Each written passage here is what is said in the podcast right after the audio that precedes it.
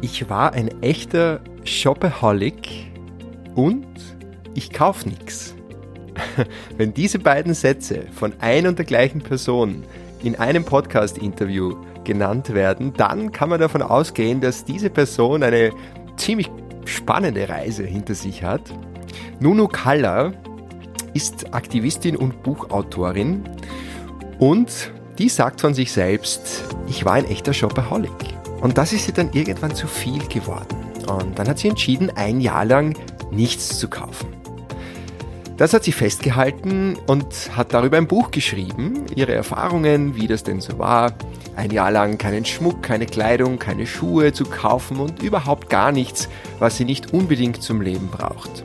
Das Buch heißt passenderweise Ich kauf nix, wie ich durch Shopping-Diät glücklich wurde.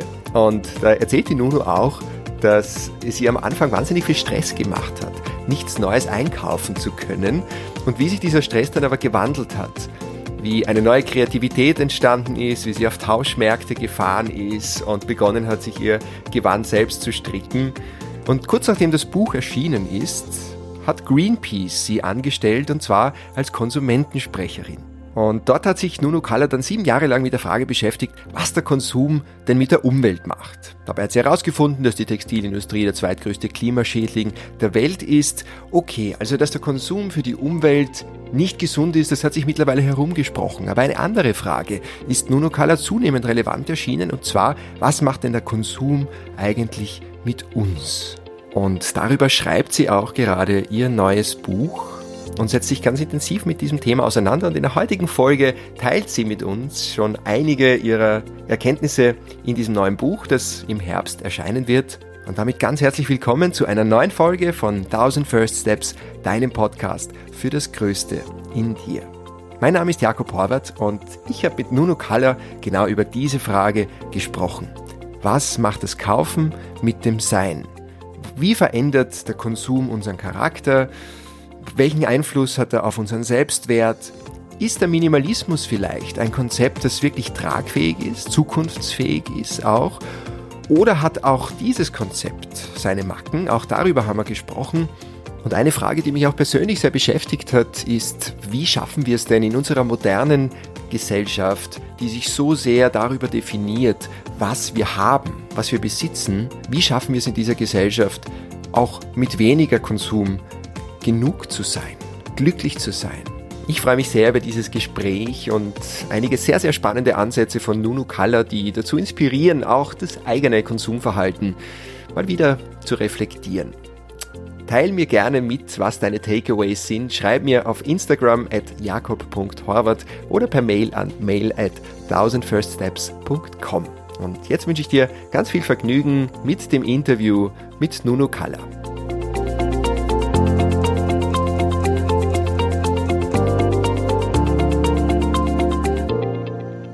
Hallo Nuno Kalla, herzlich willkommen im Podcast. Hallo Jakob. Hallo. Ich freue mich sehr, dass du da bist und wir heute äh, sprechen über ein Thema, das mir auch so in letzter Zeit immer wichtiger geworden ist und ich glaube auch immer mehr Menschen da draußen, der Konsum.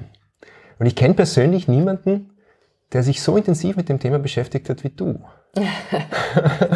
Nämlich wirklich über die vergangenen Jahre. Wir haben uns ja. ja. kennengelernt, da warst du noch Konsumentensprecherin bei Greenpeace. Genau. Ich kann mich erinnern an ein die, die Interview. gemacht. Ja, genau. Die Mehrwegflaschen und die Plastikflaschen für, genau. den, für den ORF, für den Report.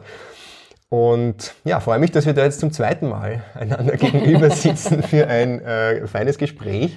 Aber erzähl doch mal ein bisschen über dich und über deine Vergangenheit mit dem Konsum. Du hast ja auch ein sehr, sehr spannendes Projekt gestartet. Aber erzähl mal ein bisschen über dich. Okay.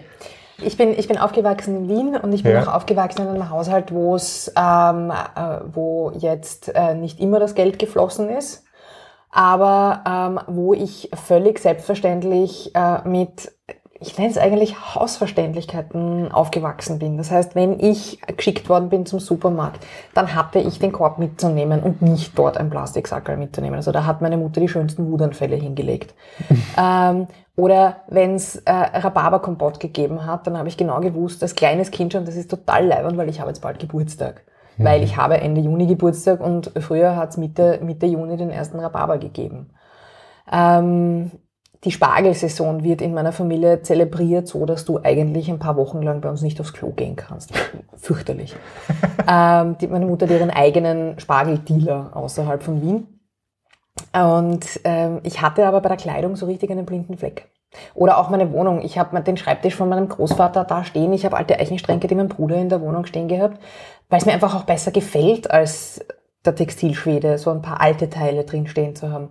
Aber eben bei der Mode hatte ich einen echt blinden Fleck. Also ich, ich war, ich wurde Teenager, als H&M nach Österreich kam. Das war eine fatale Kombi. mhm. ähm, und ich habe da einfach mich sehr, sehr stark darüber identifiziert. Ganz, mir war das extrem wichtig. Und ich war da echt ein Shopaholic. Und ähm, vor, oh Gott, ist das lang her, Anfang 2012 habe ich beschlossen, so, also kurz vor Silvester habe ich beschlossen, so, aus, Ende. Ab jetzt ein Jahr lang kein Shoppen. Aus verschiedenen Gründen. Ein Jahr lang kein Shoppen? Ein Jahr lang keine Kleidung, keine Schuhe, keine Taschen, kein Schmuck. Weil War es echt so krass vorher? Oder?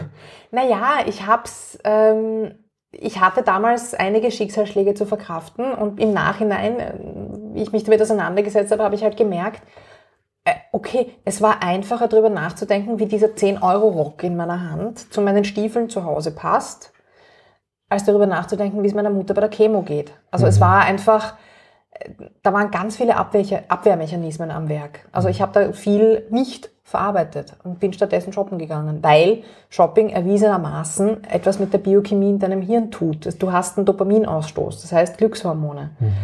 Und das kann halt echt zur Sucht werden. Ich sage immer, ich war noch nicht süchtig, weil ich habe mein Konto noch im Griff gehabt. Das ist immer ein großer Indikator, aber ich war fest am Weg dorthin. Und habe ihm dann diese Reißleine gezogen und habe aber beschlossen, okay, jetzt ein Jahr lang nichts hoppen. Ich, ich habe die offizielle Erlaubnis zu sagen, meinem Bruder passiert das regelmäßig. Ähm, das ist jetzt nicht. Wie passiert was? Ein Jahr nichts zu shoppen. Ach so. Unabsichtlich, weil er nicht, okay, weil er nicht so gerne einkauft. ähm, aber, ähm, sondern, sondern ich schaue mir an, wo meine Sachen eigentlich herkommen. Und das war eben noch vor Rana Plaza, also vor dem Zusammenbruch der Fabrik in Bangladesch, die es mhm. auf die Titelseite der New York Times geschafft hat, mhm. mit weit über, über 1000 Toten. Mhm. Ähm, sondern das war zu einem Zeitpunkt, da war das Thema einfach noch nicht so breitenwirksam wie jetzt. Da sprechen wir jetzt von ungefähr 2011, 2012. 2012, ja, 2012, genau. Ja. 2012. Da mhm. hat sich in der Zwischenzeit sehr viel getan. Ja, ähm, ja und sehr, sehr faszinierend. Und dann ist es einfach wirklich dann, danke liebes Universum, das ist wirklich sehr schön gelaufen.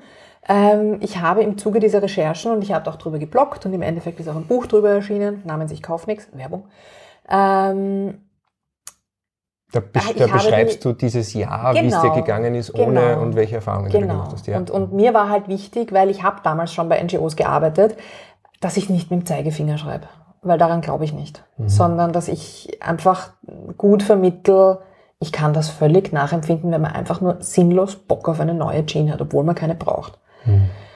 Und ähm, habe im Zuge dieser Recherchen die Detox-Kampagne entdeckt von Greenpeace. Das war die Textilkampagne wo es darum gegangen ist, dass in, in der Produktion keine giftigen Chemikalien mehr eingesetzt werden sollen. Und die hat mich fasziniert. Also die, die, das war wirklich spannend.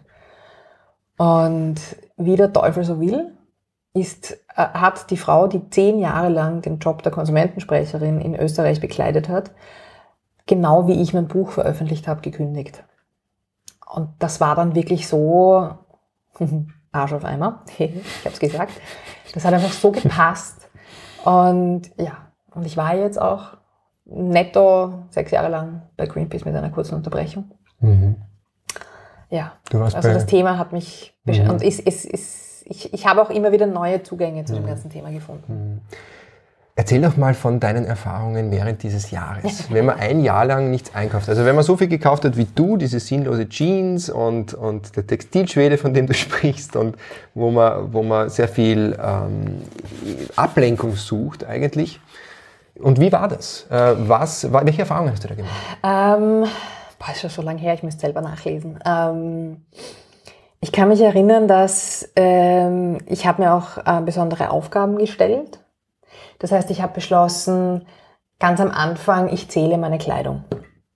Das hat mich schon mal so schockiert, dass ich irgendwie über 30 Jacken und Mäntel habe und dass ich über 30 Röcke habe, dass ich die T-Shirts dann schon gar nicht mehr zählen wollte, weil ich mir gedacht habe, ich will es gar nicht wissen. Ähm, dann habe ich mir auch diese Aufgabe gestellt, dass ich einen Monat lang jeden Tag ein Stück aussortiere. Das habe ich mir aber aufgehoben. Also zuerst habe ich gesagt, ich mache es im Februar, weil der hat die wenigsten Tage. Und dann habe ich aber gemerkt, so, nein, das hat mich irrsinnig gestresst mit, ich kann jetzt nichts Neues kaufen, aber ich, das heißt, ich muss jetzt das Zeug verwenden, das ich habe. Das heißt, ich darf da jetzt nichts, das ist jetzt alles wertvoll. Mhm.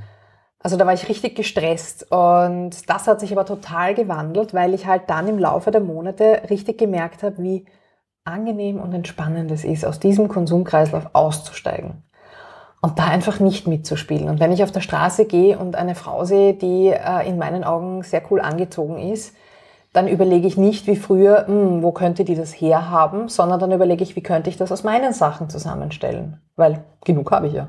Mhm. Und das war eigentlich sehr kreativitätsfördernd und sehr, ähm, ja, sehr befreiend eigentlich. Es war angenehm. Es war wirklich angenehm. Mhm. Und ein bisschen, ich, ich, ich versuche halt, mich immer wieder an dieses Gefühl zu erinnern und mir das wieder herzuholen, dass ich einfach, dass der Bedarf eigentlich nur ein künstlicher ist. Das heißt, du hast dann begonnen, dir selbst deine Kleidung, deine Outfits aus den vorhandenen Dingen zusammenzustellen. Ich, ich habe hab gelesen, du bist auch auf Tauschmärkte gefahren. Genau, ich habe Tauschpartys ausprobiert. Ich habe probiert, ähm, selber zu produzieren. Äh, also selber zu nähen und selber zu stricken. Was das Nähen angeht, ist das bis heute eine sehr mh, hm, zwiespältige ja, Hassliebe. Weil wenn ich Anleitungen lese, dann verstehe ich nur Bahnhof. Aber beim Stricken muss ich wirklich sagen, ich hänge seither an der Nadel. Im wahrsten Sinne des Wortes. Ich liebe es. Es ist mein Gehirn-Yoga. Mhm. Ähm, und das meine ich auch mit diesem, es war kreativitätsfördernd. Ja. Ja. Und was habe ich noch alles gemacht? Also vor allem habe ich mich einfach wahnsinnig viel, mich hat das Thema überhaupt nicht losgelassen. Ich habe, das war das erste Jahr in meinem Leben, wo ich wirklich ausschließlich nur Sachbücher und Reports gelesen habe, weil es mich einfach so gefesselt hat und das so viele, das hat so viele unterschiedliche Details und geht in so viele Richtungen. Und mhm. jetzt kommt eh immer stärker raus, es ist der zweitgrößte Klima, ähm, oder Umweltverschmutzer auf diesem Planeten ist die Textilindustrie, mhm. weil sie einfach so massiv riesige Auswirkungen hat. Weil sie ja auch darauf ausgelegt ist, dass man eigentlich nicht vier Saisonen hat pro Jahr, sondern 52. Jede Woche genau. irgendwie idealerweise, also im Sinne der Industrie, genau. ein neues Outfit sich kauft. Und da, Entschuldigung, und da spielt eben auch ähm, wirklich ähm, die Psychologie rein. Da, ähm, und das war eben der Punkt, wie, ich, äh, wie sich auch mein ganzes Interesse an diesem Konsumthema weiterentwickelt hat, weil natürlich bin ich in meinen ersten Jahren als Konsumentensprecher, habe ich gemeint, du sollst Thermosbecher und du sollst Wasserflasche mitnehmen und du sollst.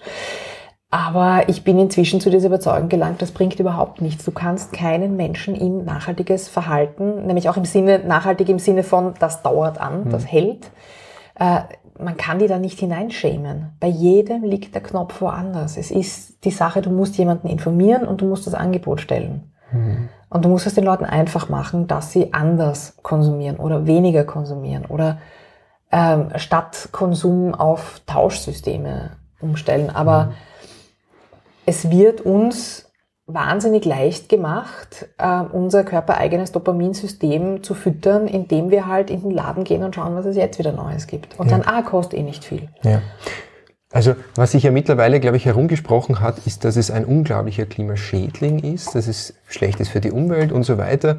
Und äh, ich habe oft den Eindruck, das reicht als Argument oft einfach nicht, weil man eben so tief in seinen Gewohnheiten drinnen ist, dass man sagt, irgendwie, man tut sich einfach wahnsinnig schwer, diese Dinge zu verändern. Mhm. Jetzt kommt aber diese Komponente dazu, die ich sehr, sehr spannend finde, äh, um die es ja auch in dem Buch geht, das du jetzt gerade schreibst. Ja, schreiben solltest. schreiben solltest, das wir hoffentlich im Herbst dann ja. lesen dürfen.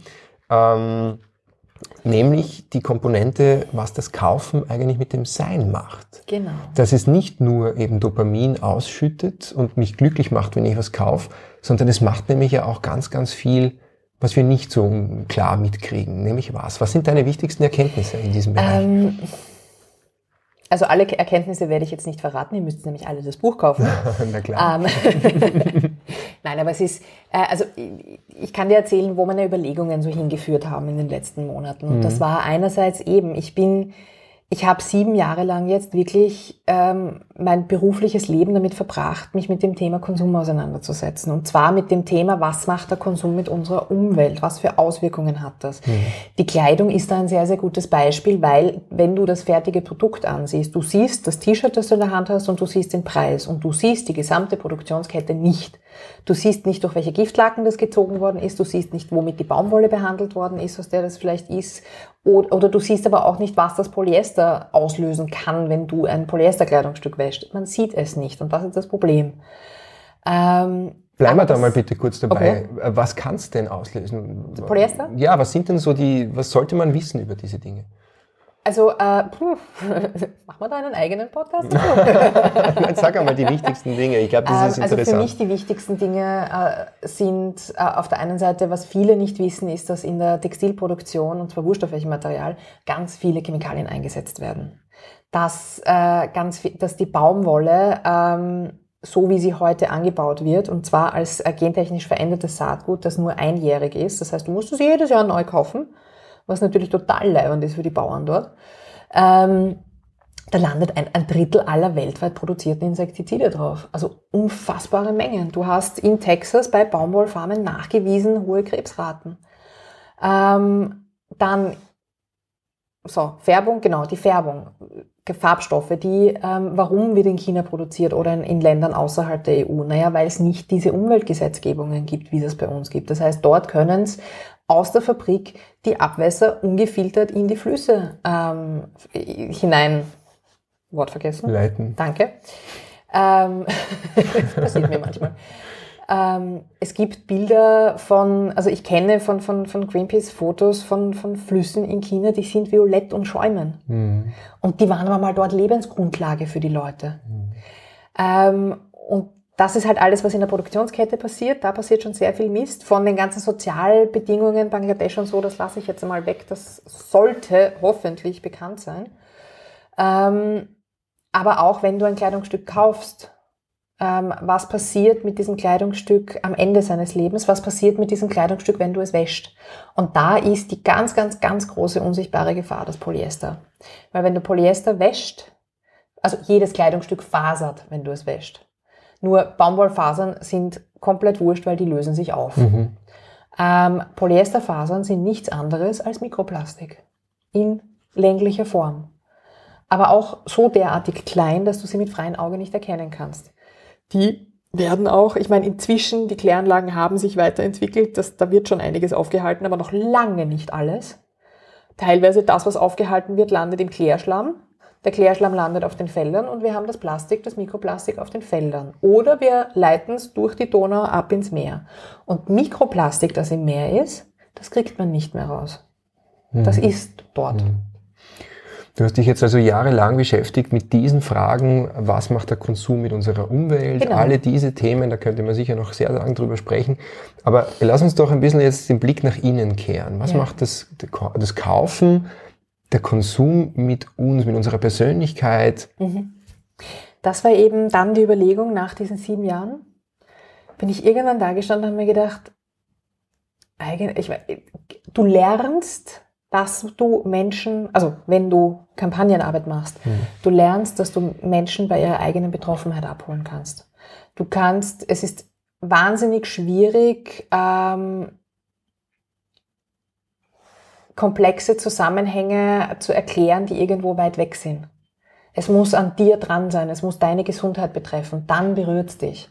Also das ist das Learning, das ich aus dieser Kampagnenarbeit gezogen habe. Und mhm. da kam dann der Gedanke, was macht Konsum eigentlich mit uns? Weil mhm. Kaufsucht ist inzwischen eine von der WHO anerkannte Sucht. Ja. Und wird, ich glaube, es gibt jetzt die, eine Zahl, die ich letztens gefunden habe, die ist aber eben schon etwas älter, das war 2009 ähm, war die Schätzung, dass ich glaube 9% aller US-Amerikaner kaufsüchtig sind. 9%. 9%. Das mhm. ist verdammt viel. Ähm, das Land des Black Friday und des Cyber genau. Mondays. Wobei die sind, die sind, also was es an Konsumentwicklungen gibt, braucht man seit Jahrzehnten in den USA schon und weiß, was in ein paar Jahren bei uns ist. Mhm. Ähm, und das, was eben, was ich da, damals in meinen ersten Recherchen eben schon festgestellt hatte, war dieses ganze Ding mit der Biochemie. Und das finde ich einfach wirklich sehr, sehr spannend. Dass ähm, eine Kaufsucht ist genau das gleiche wie eine Alkoholsucht oder etwas anderes. Es, es löst die gleichen Vorgänge in mhm. deinem Hirn aus. Ähm, und zwar, du hast, du hast einen Kick. Du, du kaufst und diese Kaufhandlung schüttet in dir Dopamin aus. Und Dopamin ist die ultimative Droge. Also oft ein, hoher, ein hohes Dopaminlevel im Körper und du bist einfach nur glücklich. Mhm.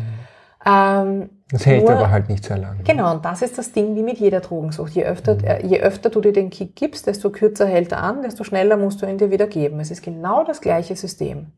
Und ähm, mit Angeboten, dass T-Shirts zwei Euro kosten oder dass, dass du Kleider um fünf Euro kaufen kannst, habe ich alle schon gesehen in den letzten Jahren, ähm, tut's deiner, tut's deiner Geldbörse im ersten Moment subjektiv nicht weh. Und das fördert dieses Suchtverhalten. Und da, ich habe mich da ein bisschen weiter hineingegraben in diese Recherchen und das Schlimme ist, es verändert dein Gehirn. Das heißt, wenn du einmal in dieser, in dieser Suchtstruktur wirklich drinnen steckst, dann ist dein Gehirn auf Sucht gepolt. Und dann ähm, gibt's ganz, es gibt zum Beispiel ganz oft den Zusammenhang, dass Menschen, die sich aus einer Drogensucht herauskämpfen, kaufsüchtig werden. Mhm. Weil dieses Suchtverhalten bleibt. Und das ist halt wahnsinnig, also ich finde es irre gefährlich. Und ich weiß, dass ich da einfach auch definitiv in einer, in einer Gefährdungsgruppe war oder bin. Also den inneren Shopaholic, den spüre ich ja eh immer noch in mir. Mhm. Der ist da. Ähm, jetzt ist natürlich das Suchtverhalten ein Extremfall, mhm. äh, in dem man natürlich abrutschen kann. Aber was hat es denn für Auswirkungen, so wenn wir mal von mehr, ja. von alltäglicheren Phänomenen sprechen? Ja? Für den Otto Normalverbraucher, der sich halt jetzt nicht viel dabei denkt, aber eigentlich trotzdem deutlich mehr kauft, als er in Wahrheit braucht. Naja, das ist dann, da sind wir dann beim Thema Identifikation und, und Selbstwert. Ähm, das hat in den, in den 20er Jahren, hat die Werbeindustrie, also 20er Jahre letztes Jahrhundert, das muss man jetzt immer dazu sagen, ähm, hat die Werbeindustrie ein neues, eine neue Art der Werbung entdeckt. Und zwar, sie macht dir Angst. Sie machen dir Angst vor etwas, sie zeigen dir eine Bedrohung und sie zeigen dir gleichzeitig das Produkt, das diese Bedrohung ähm, abwehren kann. Ähm, sie zeigen dir den Einbrecher und verkaufen dir das Sicherheitsschloss, zum Beispiel.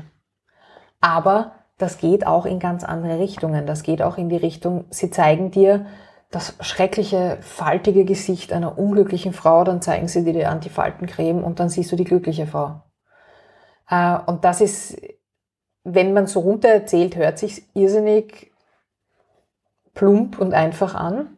Aber in Wahrheit ist das wahnsinnig subtil und wird laufend eingesetzt, weil es funktioniert, weil es einfach einen unserer Urtriebe anspricht, weil es unsere Urängste anspricht und das ist außerhalb von, von, von unseren, unserer bewussten Wahrnehmung. Das ist auch ähm, ganz, ganz viele Leute. Es, ich habe letztens gestern erst gelesen, dass ähm, 80 Prozent der Konsumhandlungen von Frauen sind emotional gesteuert. Also wirklich, da, da geht es nur drum, taugt man das jetzt? Äh, eigentlich, also ursprünglich hat es lang geheißen, dass es bei Männern genau umgekehrt ist, dass sie 80 Prozent rational kaufen und deswegen sich informieren und schauen, was ist das beste Angebot und so. Aber in Wahrheit ist das auch eine emotionale Entscheidung. Das heißt, unser gesamtes Konsumverhalten ist in Wahrheit nicht rational gesteuertes. Und das ist das, was mich einfach sehr fasziniert, weil da spielen dann Dinge rein wie, was macht's mit unserem Selbstwert? Weil ein niedriger Selbstwert ähm, kann dir wirklich dein Leben zerstören. Also kann, hat Auswirkungen in, du hast den, du hast nicht genug Vertrauen in dich selbst, um deinen Weg zu gehen. Du hast nicht genug äh, Liebe zu dir selbst und begibst dich in toxische Beziehungen und und und. Das hat einfach, das ist einfach so breit und, und mir tut das so weh, dass das von einer Werbeindustrie auch noch gefüttert wird. Das ähm, im letzten Buch von mir, Fuck Beauty, Werbung, ähm, habe ich geschrieben, dass ähm, das Traurige ist eigentlich, dass wenn man es wenn mal wirklich runterrechnet, ähm, 80 Prozent, nämlich die berühmte Prozentzahl 80 Prozent, in dem Fall stimmt es aber auch, ähm, der Kaufhandlungen weltweit werden von Frauen getätigt. Das heißt, diese gesamte ähm, Geschäftsindustrie, Kaufindustrie, Kapitalismus funktioniert durch Frauen. Und wie kann man Frauen Dinge am besten verkaufen? Indem man voll auf ihren Selbstwert schießt indem man ihnen Angst macht, indem man ihnen erklärt, wie sie auszusehen haben, wie sie äh, wie sie sich zu verhalten haben und so weiter. Mhm. Und wenn man das runterrechnet, dann funktioniert Kapitalismus nur auf der Basis von Frauen, die sich scheiße fühlen. Und das kann ich dir gar nicht sagen, wie sehr mir das gegen den Strich geht. wow. Ähm, das heißt, ich meine, es ist ja einigermaßen, glaube ich, bekannt, dass man sagt, wenn man einen niedrigen Selbstwert hat, dann kompensiert man zum Beispiel durch Kaufhandlungen. Ja.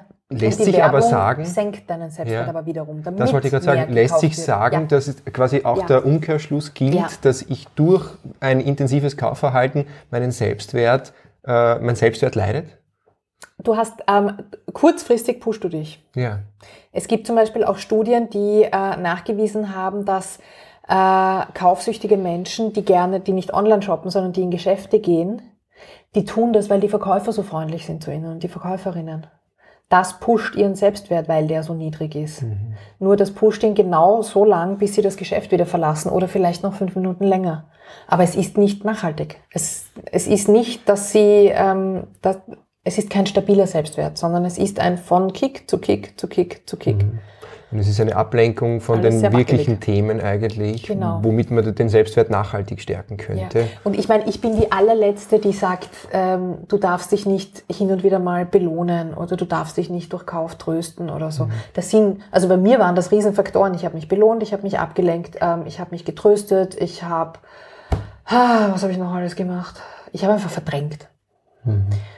Und das, das sind auch Mechanismen, die hin und wieder einfach in Ordnung sind. Manchmal muss das ja. einfach sein mhm. und es ist okay. Aber ähm, es darf nicht auf die leichte Schulter genommen werden und es darf nicht selbstverständlich werden. Mhm. Weil das ist einfach, ähm, da gelangt man dann in dieses dauernd etwas kaufen, was man eigentlich eh nicht braucht. Und was ich auch sehr spannend finde, ist dieses ganze Thema, da weiß ich noch gar nicht, ob ich es ins Buch einbaue, das ist jetzt Spezial-Podcast-Kapitel. ähm, das äh, weniger Besitz befreit. Also dieses, das, das gekaufte Produkt dir zwar in dem Moment, wo du es kaufst, den Kick gibt, aber kaum bist du zu Hause, belastet es dich. Und diesen Zugang finde ich auch wahnsinnig spannend. Mhm, das ist extrem spannend. Das ist ja auch so das Konzept des Minimalismus, das ja auch immer, immer größer wird. Ja. Da gibt es jetzt auch eine wunderbare Doku auf Netflix, Minimalism, mhm. die ich jetzt gerade zum zweiten Mal gesehen habe. Jetzt ja. erst vor wenigen Tagen, lustigerweise. Ja, ähm, und die zwei Jungs beschreiben da ja auch wunderbar, was das mit ihrem Leben gemacht hat, ja. wie glücklich sie auf einmal geworden sind. Aber und seh, weil sie alle, alles los und der sagt halt, alles, was er hat, erfüllt einen Zweck. Er besitzt nichts, was, nicht, was er nicht braucht in Wahrheit. Ich sehe Minimalismus jetzt aber nicht ganz kritikfrei, muss ich auch zugeben. Und zwar weil? Ähm, weil, ähm, weil man da einfach mit einberechnen muss, wie schnell etwas zu einem Trend wird. Mhm. Und Trends haben an sich, dass sie sehr kurzlebig sind. Und der Trend zum Minimalismus, den sehe ich sehr, sehr kritisch, weil der eigentlich sogar noch verkaufsfördernd ist weil sich junge Mädels, die sich auf Instagram posieren, ihre Regale leer räumen und sagen, ich bin jetzt Minimalistin. Also das ist sicher nicht jede. Ich will da jetzt kein Pauschalurteil ähm, abgeben, aber es gibt sicher einige davon, die das für ein halbes Jahr total cool finden. Und was passiert nachher? Sie haben leere Regale und kaufen sie sich wieder voll. Und da denke mhm. ich mir, das ist, da ist, da ist schon eine Gefahr drinnen. Und, und die gute Marie Kondo hat genau das, was ich eigentlich seit Jahren kritisiere, sogar noch bestätigt. Verkauft Mi Millionen Bücher. Also wir zwei können nur blass werden von Neid. In unglaublich vielen Sprachen, wo es einfach nur darum geht, ähm, dass man seinen Dingen Wertschätzung gegenüber ähm, bringen soll und dass man ausmisten soll, mhm. de facto. Also sie erklärt dir, wie du deine Wohnung ausräumst. Ähm, das Buch stellen wir in die Show Notes, finde ich. Ja. Das ist ein super Buchtipp, ja. Aber ähm, das erste Mal, also ich habe das damals auch sehr, sehr spannend gefunden, das Konzept, aber eben damals schon mir, mir gedacht so, hm, okay, und was passiert, wenn man dann nicht mehr so drauf steht? Ähm, ich war letztes Jahr zu Silvester, als die Netflix-Serie rausgekommen ist mit ihr, war ich gerade bei meiner besten Freundin in Schottland. Und in Schottland gibt's diese Charity-Shops. Das sind so wie Second-Hand-Stores, du bringst die Sachen hin, die du ausmessest und die werden direkt vor Ort verkauft. Da gibt's keine Sortiersysteme und nichts, sondern wupp und der Verkauf, der Erlös geht an eine bestimmte Organisation. Und da gibt es eine Straße, da sind, da sind vier, fünf, sechs solche Shops nebeneinander. Mhm. Und die haben alle schon draußen Zettelbicken gehabt mit Bitte legt uns außerhalb der Arbeitszeiten keine Sachen hin, das ist feuerpolizeilich verboten. Und davor haben sich die Säcke gestapelt, aber wirklich dass man die Ohren angelegt hat. Und ähm, das heißt, da war da ganz große Ausmistwahn. Und was macht Marie Kondo dann ein Jahr später? Sie bringt einen Online-Shop heraus, in dem sie Produkte verkauft, wo ich mir echt bei keinem einzigen davon jemals gedacht habe, oh ja, das brauche ich. Mhm. Sondern absolute Sinnlosigkeiten zu einem horrend absurden Preis. Also wirklich völlig Teedose um 200 Dollar. Mhm. Oder eine Baumwolltasche, die sie als ähm, Flower Bouquet Bag bezeichnet, weil wenn man zum Markt geht und sich Blumen kauft, muss man die in der Baumwolltasche aufbringen, weil die natürlich wasserfest ist. Ähm, und das kauft das Ding dann um 55 Dollar. Mhm. Und da denke ich mir, so, und jetzt, liebe Marie Kondo, hast du deinen Hals nicht vollkriegen können. Mhm. Das ist jetzt nur noch die Gier und die Dollarzeichen. Auf einmal lebt Augen. sie nicht mehr, was sie eigentlich geschrieben hat. Ne? Ja, und die Leute kaufen. Wie blöd. Mhm. Vielleicht stellen wir das Buch doch nicht in die Show. Siehst du, das wollte ich gerade ja, erreichen. Okay.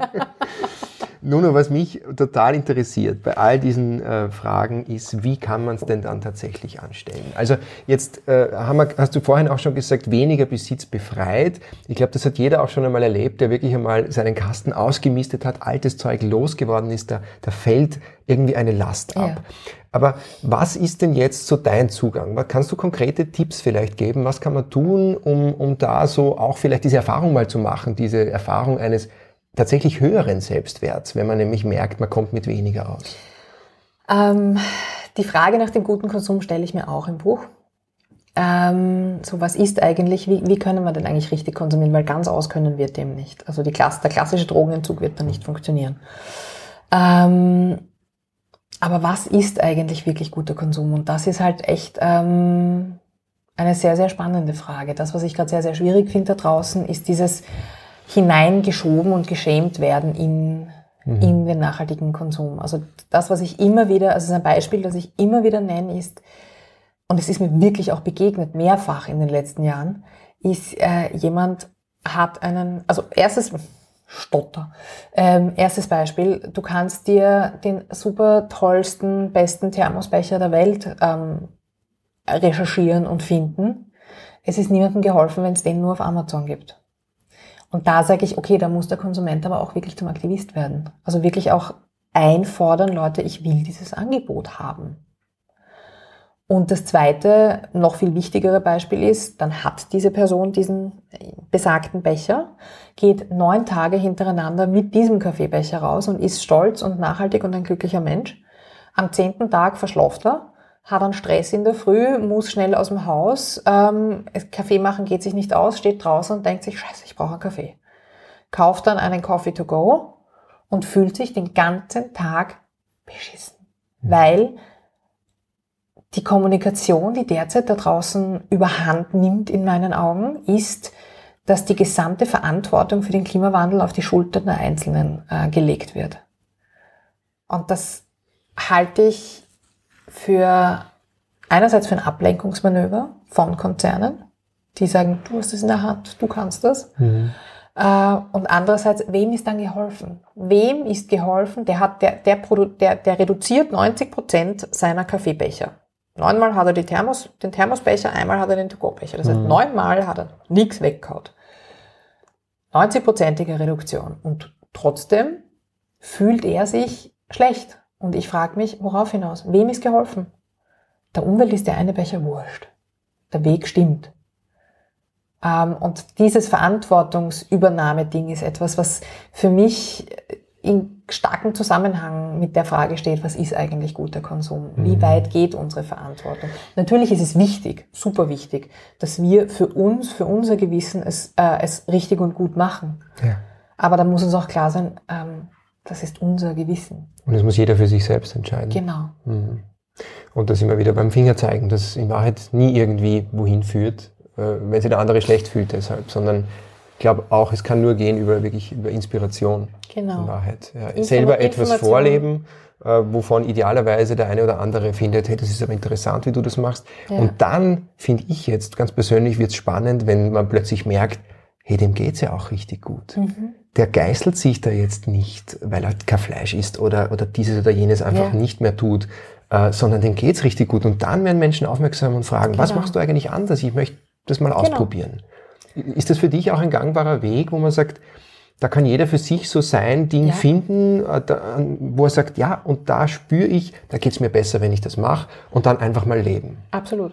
Also das, das kann ich voll und ganz unterschreiben und ähm, ich sehe auch sehr, sehr häufig bei Menschen oder sie sind mir einfach in meiner Arbeit auch oft, im Arbeitskontext oft begegnet, die Menschen, die beginnen, ähm, sich mit nachhaltigem Konsum auseinanderzusetzen und dann entdecken sie mehr und mehr und mehr und mehr und mehr, was eigentlich falsch ist und was man eigentlich anders tun, Entschuldige, anders tun müsste.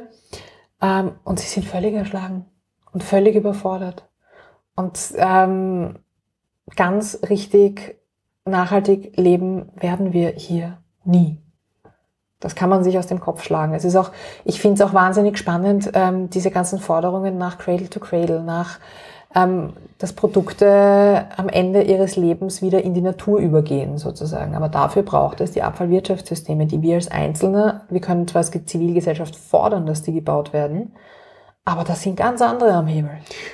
Ähm, also, Entschuldige, jetzt bin ich abgekommen, aber ähm, ja, das Ding mit der, in deinem, in deinem Umfeld kannst du inspirieren mhm. und mach bitte die Dinge, die dich, äh, die du als sinnvoll erachtest und die dich glücklich machen. Mhm. Mhm. Aber ähm, du bist nicht fürs große Ganze verantwortlich. Das finde ich auch so provokant, das klingt einen sehr wichtigen mhm. Satz. Mhm. Oder vielleicht. Du, du trägst dazu du bei, trägst dazu bei und bist mitverantwortlich. Ja, es, du, du, trägst dazu bei ja. und du kannst deine Welt ja. gestalten. Ja. Aber ähm, mhm. ich finde eben, nur durch den Konsum wird es das nicht werden. Also mhm. nur mit, ich konsumiere jetzt anders, das ist neues ja. Biedermeier. Sondern ähm, es wird Zeit, dass wir auch denen aufs Dach steigen, die unsere Umwelt durch Produktion zerstören. Mhm. Und nicht nur sagen, bei dir kaufe ich nicht, sondern richtig mal ja. dagegen öffentlich vorgehen. Ja, ja. Und da glaube ich ist wirklich der Schlüssel, dass man feststellt, was für eine Bereicherung das eigentlich fürs eigene Leben sein kann, wenn man an diesen oder jenen Schrauben dreht. Das Absolut. heißt nicht, ich muss auf etwas verzichten, damit ich die Umwelt schütze, weil dann ist es auch nie aus einer inneren Überzeugung heraus, sondern ich tue es einmal in allererster Linie, weil es mir selbst gut tut, so egoistisch das jetzt ja. klingen mag, aber das ist ein Antrieb. Dann habe ich ja Motivation und dann kann es auch zu einer Gewohnheit werden. Sind das auch die Erfahrungen, die du gemacht hast? Ich mag das Wort Verzicht nicht. Mhm, ich auch nicht. Weil, ähm, also wir haben im Büro mal vor Jahren geblödelt, so ein bisschen nach, nach Schlagworten gesucht und so und plötzlich sagt ein Kollege von mir, der Verzicht muss zum Gewinn werden. Und wir alle so, hö, kitschig, cheesy. Äh. Und aber mir, in mir ist das total hängen geblieben und er hat eigentlich komplett recht damit. Mhm. Und im Endeffekt, es ist ja kein Verzicht, es ist ja nur ein etwas anders tun. Ja. Und das ist einfach, da geht es nur um die eigene ja. Perspektive. Mhm. Also ich, ich, ich, ich kann jetzt nicht sagen, okay, ich verzichte heute auf Fleisch, sondern ich esse heute vegetarisch. Das ist, nein, das ist kein Verzicht, das ist einfach, ich werde ja trotzdem satt. Also, ja. ich, ich, ich finde, ja, Stotter. Mhm. Ich mag dieses Wort nicht, mhm. weil es einfach, wir haben so einen großen Handlungsspielraum mhm. und glauben dauernd, dass uns was weggenommen wird. Dabei mhm. haben wir und sehen nämlich die anderen Optionen nicht. Und das ist ja nicht schlau. Als jemand, der es geschafft hat, ein Jahr lang äh, komplett zu verzichten aufs Einkaufen, aufs Shoppen. Ähm, hast du ja viele Gewohnheiten verändert in dieser Zeit. Äh, hast du noch so einen Tipp, wie man es angehen kann, so die ersten Schritte hin zu neuen Gewohnheiten, gerade wenn es ums Thema Konsum geht? Also beim Thema Kleiderkonsum ähm, gibt es drei goldene Fragen. Brauche ich das wirklich? Das heißt, ist das eine Ergänzung für meinen Kleiderschrank oder hängt das eh schon dreimal dort? Will ich das wirklich oder ist es nur jetzt dieser Sofortimpuls? Da hilft einmal drüber schlafen. Und auch für Frauen ganz, ganz wichtig, passt mir das wirklich? Weil wie oft habe ich selber gemacht, wie oft erlebe ich es bei anderen, dass man sich Kleidungsstücke kauft, die nicht so ganz passen, aber ist schon okay, kosten ja nicht viel oder ah, da schrumpfe ich noch hinein und so. Also ich habe einen, ich hatte mal wirklich, das war fast ein Regalfach voll mit Sachen, wo ich mir gedacht habe, da, da, da, da hungere ich mich mal rein. Mhm. Alle weggeworfen. Also ich habe sie nicht weggeworfen, ich habe sie weitergegeben. Bitte keine Kleidung wegwerfen. ah ja, genau, auch ein wichtiger Punkt. Ähm, und im Allgemeinen ist es, also im allgemeinen Konsum kann man diese Frage, brauche ich das wirklich, eigentlich auch wirklich weiterziehen. Mhm. Weil so, wir kaufen so wahnsinnig mhm. viel aus Abwehrmechanismen heraus, aus wir können es uns dann wahnsinnig gut rational erklären, wieso mhm. wir das brauchen. Wir wollen uns mit Themen nicht auseinandersetzen Und stattdessen geben wir uns diesen Dopaminkick. Also alles erlebt, kenne ich mhm. alles. Aber einfach dieser Gedanke, brauche ich das jetzt wirklich? Ist, das, ist, ist das jetzt etwas, was mein Leben wirklich massiv verbessern wird? Ist schon eine sehr gesunde Frage, finde ich. Ja. Ein lieber Freund von mir hat äh, das ähm, so betrieben und betreibt es immer noch so. Er sagt, wenn er sich etwas kaufen möchte, also etwas Größeres, äh, vom Rasenmäher zum Fernseher, dann trifft er die Kaufentscheidung nicht gleich, sondern er wartet einen Monat. Und wenn er es nach einem Monat noch immer will, dann kauft er es. Und er sagt, in 90 Prozent der Fälle will er es nach einem Monat mhm. gar nicht mehr. Aber das wird uns in, in ganz vielen Fällen wird uns so schwer gemacht. Ja, klar. Also gerade bei der, bei der Kleidung. Kauf halt jetzt, halt so, krieg 30 Prozent. Nein, vor allem kauf jetzt, weil wir haben, wir, wir liefern nicht nach. Ja. Das, was du siehst, kannst du kaufen und morgen kann es weg sein. Mhm. Und das ist genau das Konzept von denen. Mhm. Du hast, man hat eben diese Möglichkeit nicht mehr. Ja. Liebe Nuno, zum Schluss, wenn du noch zurückdenkst an die Nuno, die äh, zu H&M getigert ist und sich eingedeckt hat mit neuen Sachen und wenn du diesen, wenn du dieser Nuno gegenüberstehst, was würdest du ihr heute sagen? Boah. Puh, was würde ich dir sagen? Mach dir keine Sorgen, es wird ein leibender Ritt. Also das ist so der erste Impuls mit, wird alles gut hat alles seinen Sinn. Und daran glaube ich wirklich, dass es, es hat alles, was einem passiert, was einem begegnet. Es, es, es hat alles seinen Sinn und manchmal kommt man erst Jahre später drauf, was der Sinn war. Ich danke dir vielmals fürs Gespräch, Noah. Es war sehr interessant. Danke, danke, für deine vielen Inputs und Impulse und ich freue mich schon aufs Buch im Herbst. Danke. Und danke, dass du da bist.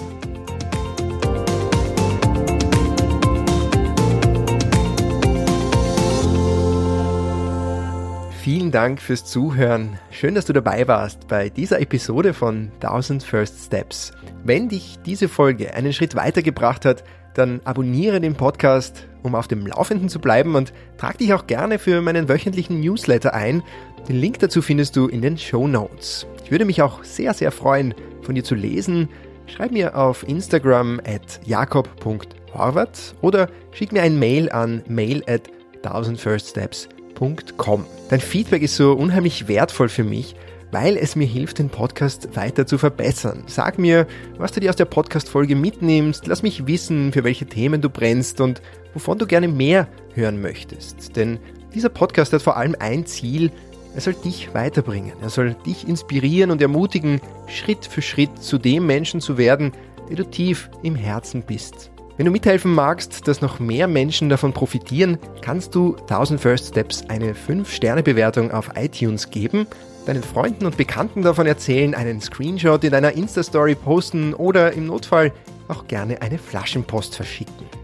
Ich bin Jakob Horvath, Visionscoach, Abenteurer und Autor von Weltnah raus aus der Komfortzone rein ins Leben. Das Buch über meine 14-monatige Weltreise mit vielen Tipps und Impulsen für deine persönliche und spirituelle Weiterentwicklung. Fast überall erhältlich, wo es Bücher gibt. Ich freue mich, wenn wir uns nächsten Mittwoch wieder hören. Bis dahin wünsche ich dir viel Liebe und Freude bei deinen nächsten First Steps.